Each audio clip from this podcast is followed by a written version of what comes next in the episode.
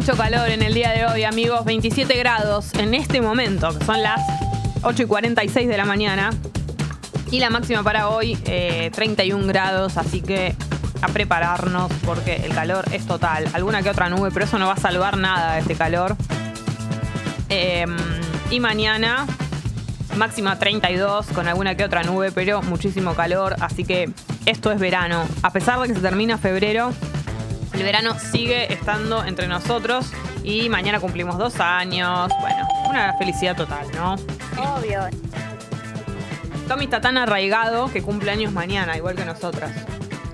Él dijo por contrato, yo no entro a trabajar en ningún lado que no cumpla años el mismo día que yo. La re exigente era. Imagínate si esta fuera nuestra exigencia para todos los trabajos.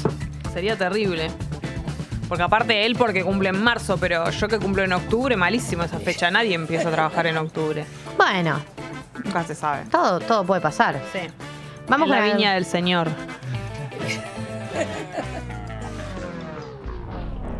¿Vamos con alguna noticia del día de la fecha? Sí. Dale. Arranco con una del orden de la agenda nacional del ofici- bueno, no del oficialismo en realidad, o sea, la convocó el Frente de Todos, pero es una sesión de diputados. Eh, lo que pasó es que eh, habíamos tenido la apertura de sesiones extraordinarias, que son durante febrero, porque los eh, diputados y senadores no suelen sesionar en enero y febrero, pero se habían convocado a las sesiones extraordinarias. em, para tratar algunos proyectos de ley en particular que no querían posponer. Pero la verdad es que eh, venían con complicaciones. ¿Por qué? Porque básicamente está muy dividido el Congreso, entonces por ahí se convoca una sesión, pero no se logra sesionar, no hay quórum, hay quórum, pero no se llega a votar. Digo, hay muchas complicaciones y también muchos diputados y bloques de diputados utiliza- utilizan como estrategia para plantarse en contra de algún proyecto no dar quórum, entonces ni siquiera se sesiona. Eh, la noticia es que los diputados del Frente de Todo convocaron hoy a las 10 y media, último día de sesiones extraordinarias, a una sesión especial que lo que busca es aprobar el proyecto de moratoria provisional, también el de digitalización de historias clínicas, pero el de moratoria provisional es más importante, me parece, y creo que es algo de la clave de la convocatoria, porque habilitaría a más de 740 mil personas, alrededor de 740 mil personas, a que puedan jubilarse. La mayoría de ellas son mujeres eh, y tiene que ver con eh, uno de los debates que nosotros ya conocemos, ¿no? Y que ya, de hecho, es un debate que ha dado el kirchnerismo hace varios años, cuando sacó las primeras leyes de moratoria provisional, que es que eh, mujeres con, en edad jubilatoria puedan acceder a un haber provisional a pesar de no contar con los 30 años de aportes que exige la ley. Eh, ¿Por qué se plantean estas moratorias? Em, porque muchas mujeres hicieron trabajos domésticos toda su vida, o sea, trabajos no remunerados, o trabajaron en casas particulares, entonces nunca estuvieron en blanco, entonces no hicieron los aportes, entonces llegan a la edad jubilatoria y obviamente no, no tienen 30 años de aporte, pero no porque no trabajaron, no aportaron al PBI de esta sociedad de este, y de este país, sino porque el tipo de labores que hacen las mujeres históricamente son labores no registradas, o incluso la- labores no pagas, digo, la, la la mujer que se quedó en casa cuidando a los pibes y limpiando la casa mientras el, eh, el marido salía a trabajar, es lo que se llama eh, las tareas de cuidado del trabajo no remunerado. Eh, entonces, eh, este proyecto de moratoria es muy importante para muchas personas que van a poder acceder por primera vez a una jubilación y estaría bueno que...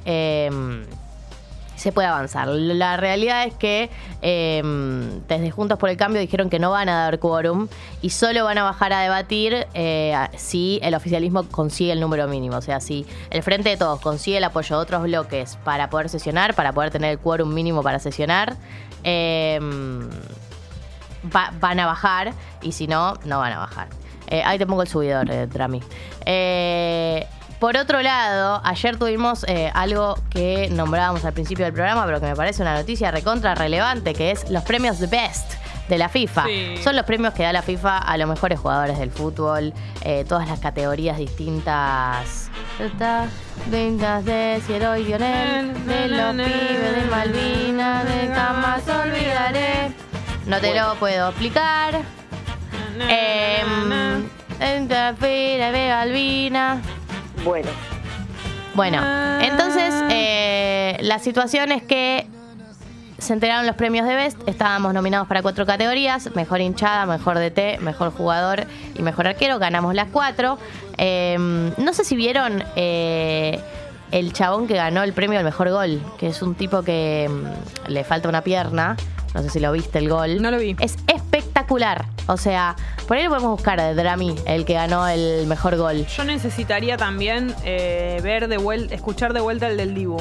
Porque ayer lloré. El, el discurso. Sí, ayer lloré y me parece. El de Messi es hermoso, pero el de Dibu es. eh, Es el Dibu. por favor, por favor. Qué Em, locura. El de Scaloni también es re lindo. Y Sí, cómo pero estaba el Dibu vestido. dice, dice unas palabras muy hermosas, muy emocionantes Habla en su discurso. familia. Habla de la familia, habla de quiénes son sus ídolos. Y el Tula. Estaba ahí con el, con, el, con el bombo. El Tula somos todos, ¿no? Same. Que, que, que- que fuiste a, a 13 mundiales y el bombo te lo regaló Perón. No, como todo luqueado, todo full, full argentinidad. Sí. ¿Cómo habrá sido el momento en el que le avisan? Che, mirá, premio de Best.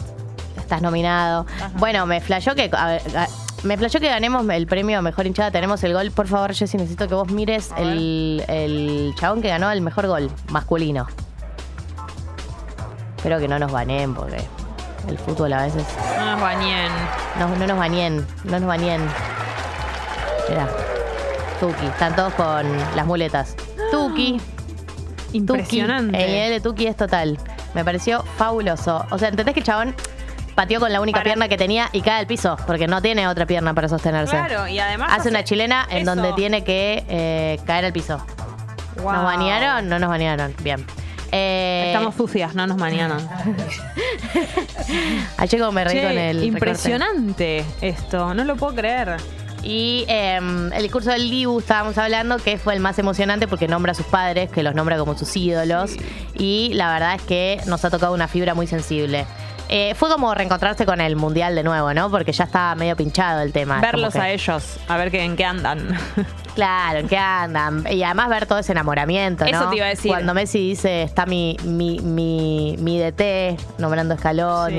Sí. Ah, son cosas que una le Es como que mm, ellos sienten eso que sentimos nosotros, como Obvio que de sí. conexión con el mundial. eh, tienen esa cosa de no poder soltar. Entonces, verlos que están en esa actitud todavía es muy emocionante.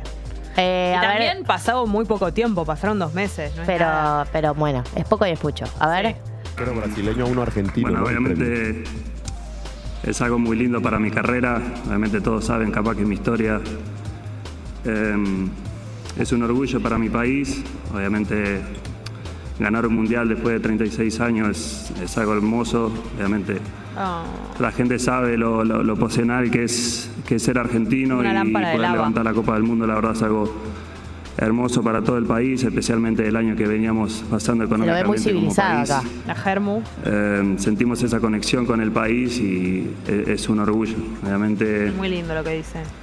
mi familia, gran parte de esto, eh, la gente de Aston Villa, selección argentina, obviamente Scaloni que me dio la, la posibilidad de jugar para la El selección, era el sueño de toda está. mi vida. El otro pupi. Eh, Sí. Mi mujer que me acompañó a todos lados.